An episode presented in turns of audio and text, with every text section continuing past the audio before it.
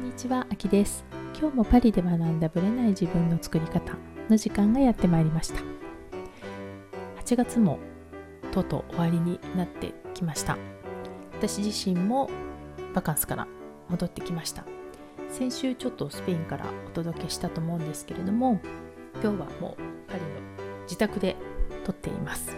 で、今回はですね、全部で2週間半ぐらいなとは思うんですけどもスペイン自体はね11泊ぐらいなんですね。でフランスに行き2泊で帰り3泊してだから一気にパリからスペインに行ったわけではなく、まあ、途中でフランスで泊まってってでスペインに入り帰りもフランスに入ってから、まあ、南仏の友人のお宅に行き実家に寄って預けていたハムスターを引き取りに行ってでパリに戻ってきました。で今回はですねまああのスペインの話はちょっとしたと思うんですけれども私自身ね、まあ、バカンスとは言っても一応日本人なんですよ。やっぱりそこはね。だからオンオフって切り替えてるようで実は自分のインプットの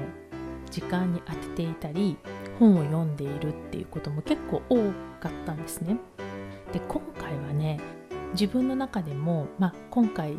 コロナの件もあったりしてずっと家に引きこもってるという期間がすごく長かったので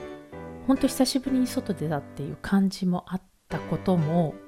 影響してかやっぱりこの新しい環境っていうんですかね非日常の環境をすごく楽しみたいっていう、まあ、欲求に駆られ結局ね思いっきり、まあ、バカンスを楽しんだことによりほとんど本を読まなかったんですね。本を読みたいとインプットしたいリストもいろいろあったのに結局本を一冊読み切ることもなく終わってしまったと。ちょっと不甲斐ない点もあるんですけどもこんなに本読まないんだみたいな。ぐらい何もしなかったんですね。なので、まあ、自然を楽しみ体を動かし午後はとても暑いので時には昼寝をしボケーっとし美味しいものを食べて本当リフレッシュした2週間半でした。でねスペインにいらっしゃったことある方はご存知かもしれないんですけどもスペインはねやっぱりね食がいいんですよ。食というのは食べ物ですね。でもちろんまあちょっとこうツーリストっぽいといえばツーリストっぽいんですがやっぱりパエリアは食べたいとかね。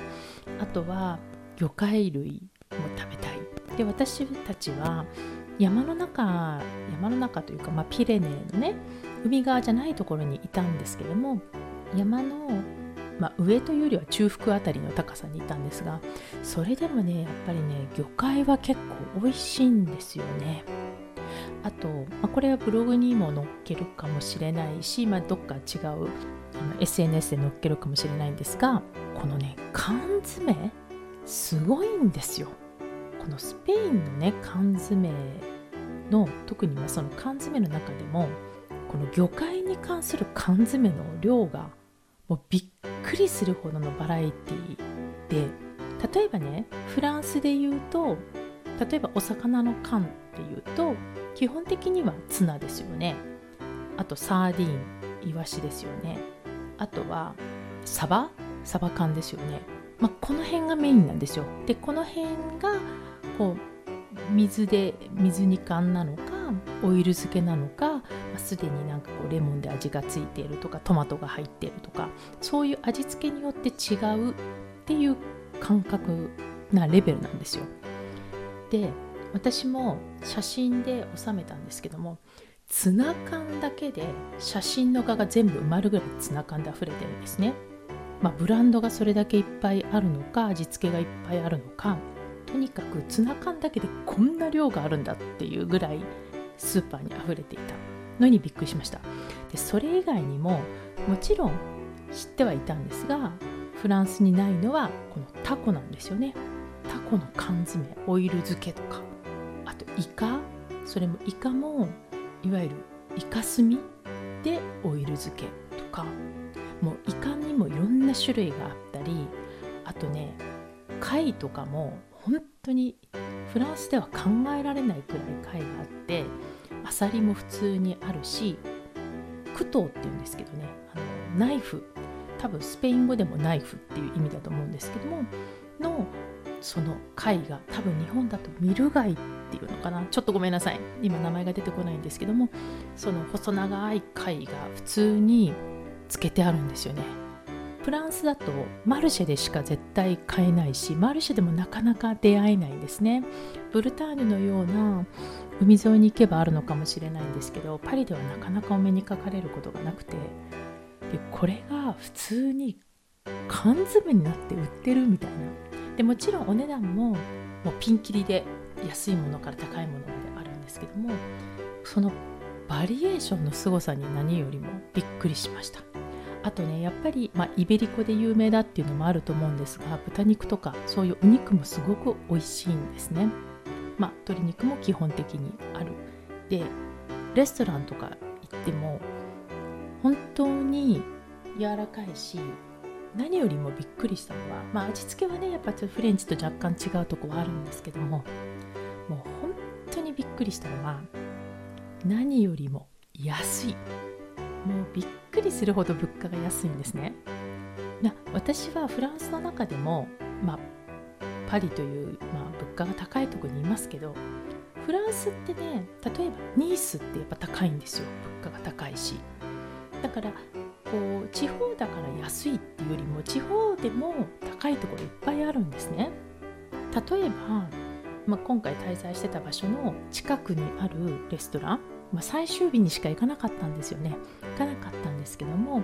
比較的、まあ、カジュアルなレストランでも比較的カジュアルじゃないシックなレストランまあその違いは基本的には、まあ、お値段もあるんだけれどもテーブルクロスがあるかないかって結構大きな差なんですね。その布の白い綺麗なテーブルクロスがかかってるのかいわゆる紙でできたナプキンみたいなものなのかによって若干変わるんですけども普通の本当にシックなテーブルクロスでフルコース食べてお水とワインもついて3000円って安くないですか？パリだったら絶対考えるランチでもそんな値段はありえない。特に飲み物ついてますからね。でそれが普通だったのがねこの何て言うんですかねコスパの良さに。感動したということなんですね。でやっぱりね去年、まあ、イタリアに夏行ったのでイタリアとも比較できるんですけども本当にスペインはさらにコスパが高い、まあ、イタリアもね場所にもよると思うんですけどね。で今回何が一番大変だったかというとこれはもうあくまでもスペインのカルチャーなのでどうしようもないことなんですけどもさっき私がその一番近いレストランでね最終日だけ行ったっていう話をしたんですけどもこのねレストランの開店時間がやっぱフランス的に言うと全く違うんですよね。例えばフランスで言うとランチはだいたい12時からオープンします。それでも日本より遅いと思うんですよね。11時とか11時半に開くところも多い中でフランスは基本的に12時半から1時半っていうのがメインなので12時ってまあ早い方なんですね。それがスペインのランチはどこを見ても1時半なんですよ。1時半スタートですよ。ってことはランチ食べ始めるの2時ですよね。遅いんですね。で夜はフランスの場合だとだいたい7時か7時半にお店がオープンするんですよね。だいたい7時半かな。だからまあ8時ぐらいに食べ始めるみたいなパターンが多いんですけどもスペインのオープンの時間ですよ。ディナーのオープンの時間が夜の8時半なんですね。8時半ですよ。もう9時ですよ。食べ始めるの。でこれがねちょっとね私の今、まあ、ちょっと朝方なのでね私自身はリズムと合わなくてですねなかなか夜外にレストランに行けない。ランチ遅めでもなんとかなるんですけど夜遅いっていうのは寝る時間もずれていくしちょっとねきついなっていうのがあったんです。だから結局ね、うん、ディナーにはなかなか行けなくてでもやっぱりコスパはすごい高い本当におすすめの地でした、まあ、私の場合はねバカンスのその満足度はほぼ50%は食。で満たされてるので食がいいとそのバカンスはかなり満足度が上がるっていうことでもあるんですけどもそういう意味でもスペインは本当におすすめですしまあね気持ち的にねスペインに行くっていうことでうんもし帰りね国境が閉まったりしたらどうなるだろうとかいろいろちょっと心配なこともあったんですけども結果的には本当に行ってよかったなとまあ本当にね今回は車で行けたっていう長所もあるんですけどもねいつ飛行機に乗ってね特に長距離線まあもちろん日本への飛行機と飛び始めてますけどやっぱり今日本は日本で大変ですし日本に行っても2週間ね自粛してないといけないとなると全てのスケジュールが変わるし、うん、そうなると今度いつ行けるのかなっていうのはすごく感じるんですがでもやっぱり行ける時に行くっていうのはすごく大切だし会いたい人に会うっていうこともすごく大切だなと実感したバカンスでした。それでは本編スタートです。はい本編です。今日はですね、まあ、マインドの話をしようかなと思ったんですがせっかくなので私の経験をもとにちょっと参考になるといいなと思ってシェアをしたいと思います。何かというと何かがこう続かないとか何かがうまくいかないっていう時は視野が狭くなっている可能性があるよと。なのでもっと遠くのその向こう側の目的っていうものをさらにさらに見てごらんっていう話を今日はしたいと思います。まあ、世の中ね本当に何かやってもうまくいかないとか続かないとか思うようにいかないっていう方はいらっしゃるんじゃないかなと思います。でそれをねもちろんメンタルだけの話に終わらすのではなくてちょっと視野っていう視点でね眺めてみるといろんなことが見えるかなと思いますのでこれは私自身の体験としてねお話ししたいなと思います。でねブログとか他のとこでは書いてたしもしかしたらポッドキャストもちょっと触れたことあるかなと思うんですけども私はね6月ぐらいかな、まあ、5月の終わりかなとは思うんですけども、えー、本格的に身体改造をしていますで、まあ、身体改造とか言ってもなんかムキムキになるとかそういう話ではなくて自分の中の、まあ、健康と美容を取り戻したいっていう目的だったんですね。でもねそのゴールってずっと前から続いてたんですよ。でそれがねなかなか思うようにいかなかったですね。正直。で私自身はまあまだねこれを聞いてらっしゃる方は年齢が若い方もいれば上の方もいらっしゃるかと思うんですけれども私自身ね体という意味では体力的にも体型的にも40代半ば4 5 6までは結構絶好調だったんですよ体力的にもまあまああるし体型的にもまあまあキープしてたんですね。でまあこれはね特に40代以降、まあ、皆さんおっしゃるんですけどもこうやっぱり時々ねある日突然にガクンと来る時があるっていうふうによく聞くと思うんですよ。でねやっぱりねこう坂道を降りてくっていう感覚もなく自分の中ではキープしてるつもりなんだけれども突然こう階段を降りるよりガクッと降りる感じなんですねだからこう坂道のように体力が低下してるとかそういうんではなく階段のようにガクッとくる時が必ず来るって皆さんおっしゃいますでね私自身もなんか40半ばまではあんまりそこまで実感としてなくてところが40後半に入り始めて甲状腺のね、まあ、病気というか甲状腺に腫瘍ができたですね。で腫瘍ができたために、まあ、2つ挟まっちゃってね。それがもう甲状腺を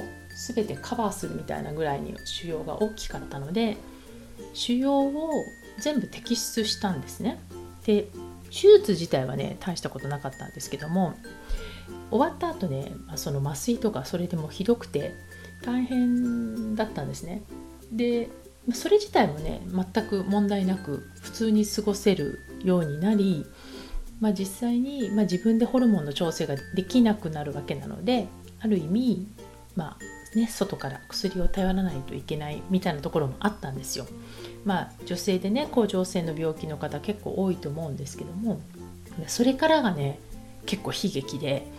どんどんどんどんね体がねむくむようになったんですよ。要は調整が効かないからね。で体重もどんどんどんどん成長してびっくりするほど増えてったんですね。で何が辛いってねだるいし重いし疲れやすいというこの悲しい三拍子なので最初はね甲状腺の問題なのかまあね年齢的にも人によってはそういう更年期に入ってくるのでそういう問題なのかも全然わかんないぐらいまあとにかくしっちゃかめっちゃかになって混ざってるような感じだったんですよ。で私自身のその体力とあと体型的なものに対する自信をどんどん奪っていったんですね。まあ、自信がもともとあったというわけじゃないけれどもそれなりにこれが自分のスタンダードだと思ってたのがどんどん崩されていったんですね。で私の中で、まあ、これはやっぱ運動が足りないんじゃないかとか、ね、そういうことで去年からまたすごい勢いでピラティスを始めてねヨガも始めて体も動かしたり呼吸もやったりいろいろやってたんですね。で本当に今までにないくらい週34回ぐらい体動かしたかな。なので筋肉もつき体力もつき結構自分なりにはね元気になってきたつもりだったんですがそのね体型とかね体重には全く全く変化なかったんですね。で自分なりに食事も気をつけてたし体こんなに動かしてるのになんでダメなんだろうみたいな結構焦っていったんですよ。だからだんだんねその辺がこううん落ち込みとか言うとは違うんですけど焦ってきたんですね。あれ何やっても全然うまくいかないみたいな。でメンタル的にもえなんでだろうってこうだんだん自分に対して不安とかが出てきてしまう。だから自分の中でちょっとこうぐるぐるし始めたんですね。もやもやし始めた。でやっぱりもう視点がね体が変わらないとかねどうやったらうまくできるんだろうとかどうやったらダイエットができるんだろうとか綺麗に痩せられるんだろうとか脂肪を落として筋肉がつけられるんだろうとか、まあ、そういうことばっかり考えるようになってったんですよ。視点がね近視眼的になってたんですね。でだからいろいろね、まあ、自分なりに方法を見つけたり自分なりにチャレンジしてみたりやってたんですけどうーん、まあ、正直言ってね納得いくことができなかった。結果が出せなかったんですね。で、まあ、そうこうしているうちに、まあ、今回のねコロナの件で外出禁止令が出ました。ね、で私の中でねやっぱりもともと仕事のスタイルとして大きく変化したってことはなかったんですよ。ずっとオンラインだったしもともとねパリ以外に住んでる方がクライアントさん多いので直接会う必要もないしミーティングとか、まあ、そういうものも含めて全部もともとオンラインだったので生活スタイルに、まあ、変化はあまりなかった、まあ、子どもたちの学校がなくなったことによりお昼ご飯も作らないとみたいなそういうことはあったけれどもそれ以外はあんまなかったんですね。でも確実に私の中での価値観は変わってったんですね。例えば私はどっかでねカフェで仕事をするっていうのが結構定番になってたんですよ。まあもっと言うとカフェでないと集中して仕事ができないみたいなところがあってわざわざ電車に乗ってとかねメトロとかバスに乗ってカフェに行きカフェで仕事するってこともやってたんですね。それはやっぱ空間的に集中できるとかね、まあ、そういうこともあったんですけども、まあ、それも全部できなくなったんですね。そうするとお家でいかに快適に仕事するかとかね集中できる環境を作るかっていうのはすごく私にとって大事になってきました。であとはまあ外に出ることも減るのでおしゃれが変わってくんですよね自分なりの。でもちろん自分なりに美意識はあるしおしゃれはしたいと思ってるけどでも全然ハイブランドである必要もないしましてや、まあ、もっと言うと例えばジャケットなんて家で着ないし着る必要もないしっていうところからいくとなんかおしゃれに対する感覚もすごく変わってったんですね。だからアイテム数とかこう物をね持っていなくても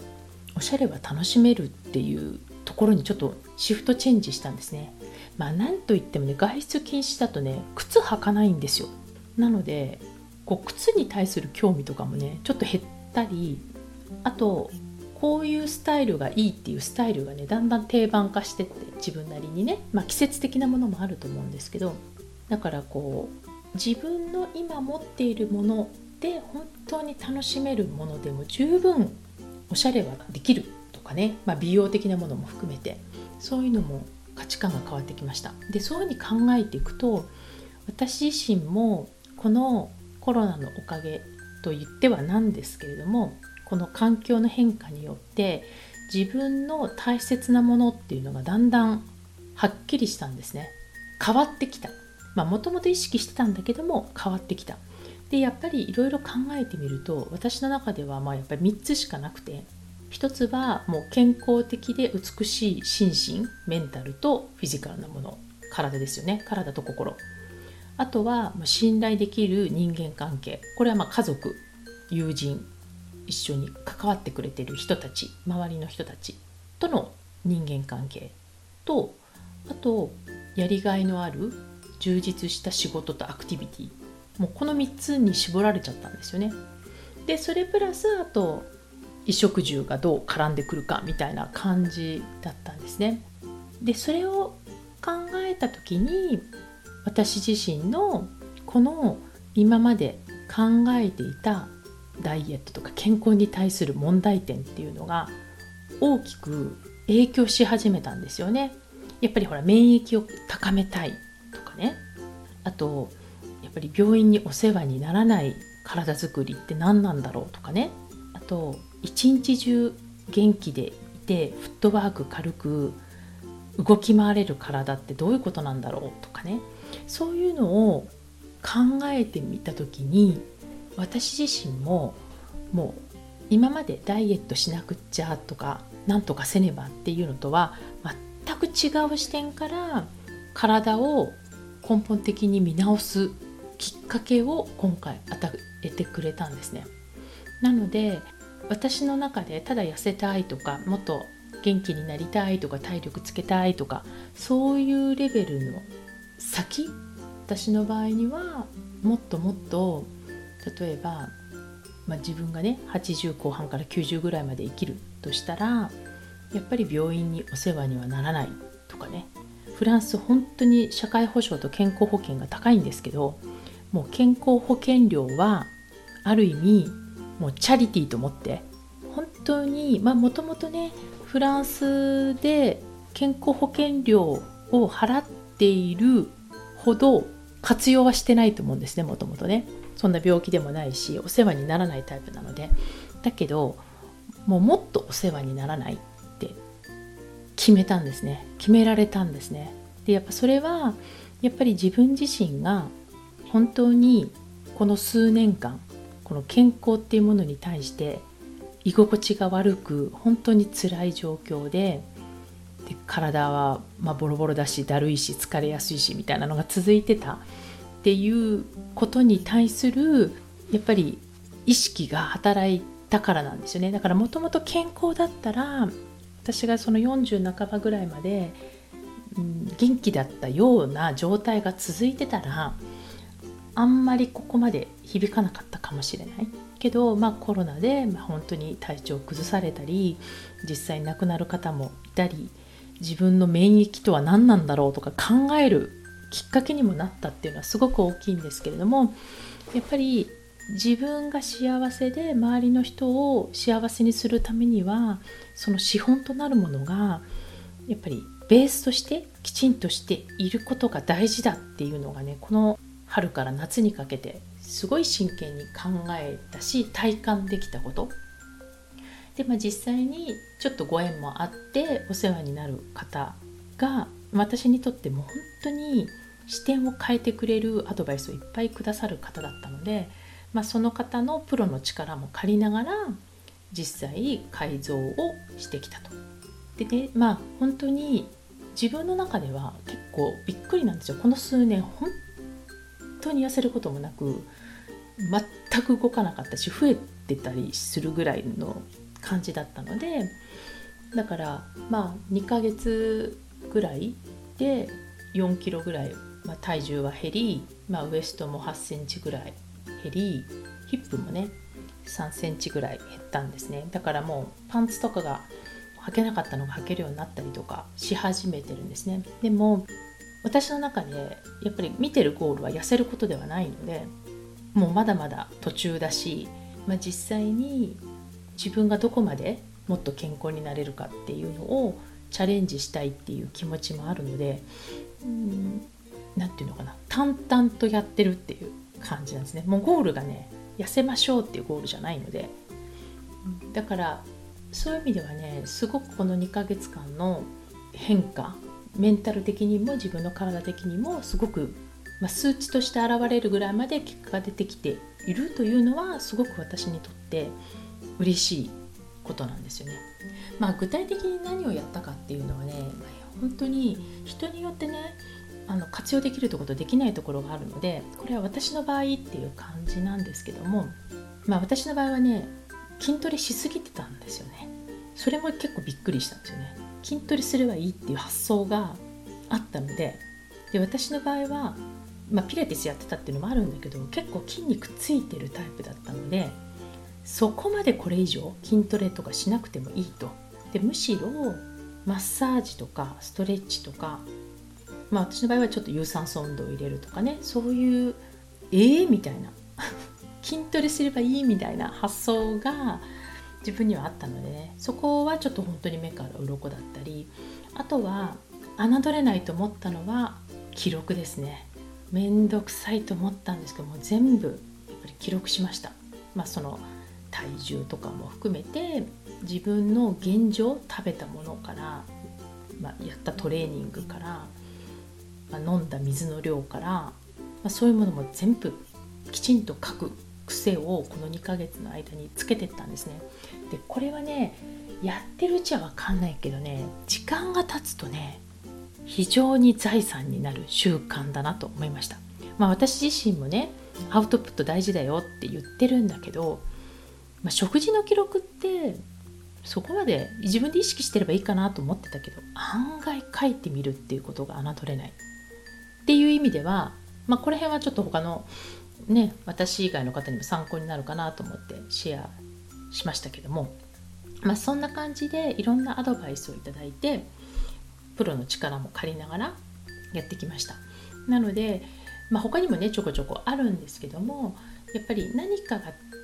うまくいってない期間が長ければ長いほど視野が根本的に狭くなっている可能性があります。でそれを根本的に変えるためには自分がその視野に立ってる地点から移動しないとダメなんですよね。で移動するきっかけも大事だし自分の意思で移動することも大事だし移動を促してくれるそういうプロの視点っていうのもすごく大事だしどちらにしてもこのままでは同じことをしていても多分結果は変わらないしでも私にとって一番大きかったのは目的がもっともっと遠くの方に見ることによって健康である意味ってまあ若い時ってあんま考えないですよ。確かに。特に体力があるもともとある人にとってはね。でもそれが自分の中で腑に落ちた時にその目的に沿った自分の生活っていうものをきちんと見直すきっかけにはなるのでもしよかったら、うん、うまくいかないことがあったらそういうまあ、プロの人にそのアドバイスをいただくでもいいしもっと視点を変えるような新しい視点のものをやってみるでもいいしまあ、こういうたまたまねコロナの環境っていうのが私の場合は変えてくれたことも大きいんですけどもそういうガラッとこの環境の変化の中でもう一回自分の目的を見直すっていうこともいい視点のね変化になるかなと思います。なので、まあ、たまたま今回私の場合は身体改造っていう話をしましたけれども全然身体改造とか関係ないところでもう一回自分の本当の目的とかキャリアでもいいし人間関係でもいいし見直してみるそうすると新しい突破口が開けるかなと思いました。ということで、まあ、身体改造についてはまだまだねスペインから戻ってきてはっきり言って、まあ、スペインでねあんなに食べてたのに全く移動してなかったっていうのが、まあ、ある意味これも奇跡だったんですけどでこれをきちんともう一回リセットしてまた秋に向けてねこう体を作っていきたいなと思うのでまた秋にでも報告できたらなと思います。ありがとうございました。この番組は毎週金曜日をめどにお届けしています。確実にお届けするための方法として iTunes や Podcast のアプリの購読ボタンを押せば自動的に配信されますのでぜひ購読するのボタンを押してください。また皆様からの質問や感想をお待ちしていますオフィシャルサイトはパリプロジェクトで検索していただきお問い合わせから質問や感想をぜひ送ってくださいオフィシャルサイトから LINE アットやメールレターで有益な情報をお届けしているのでこちらもぜひ登録してくださいねまた次回もパリで学んだブレない自分の作り方をお楽しみに秋でした。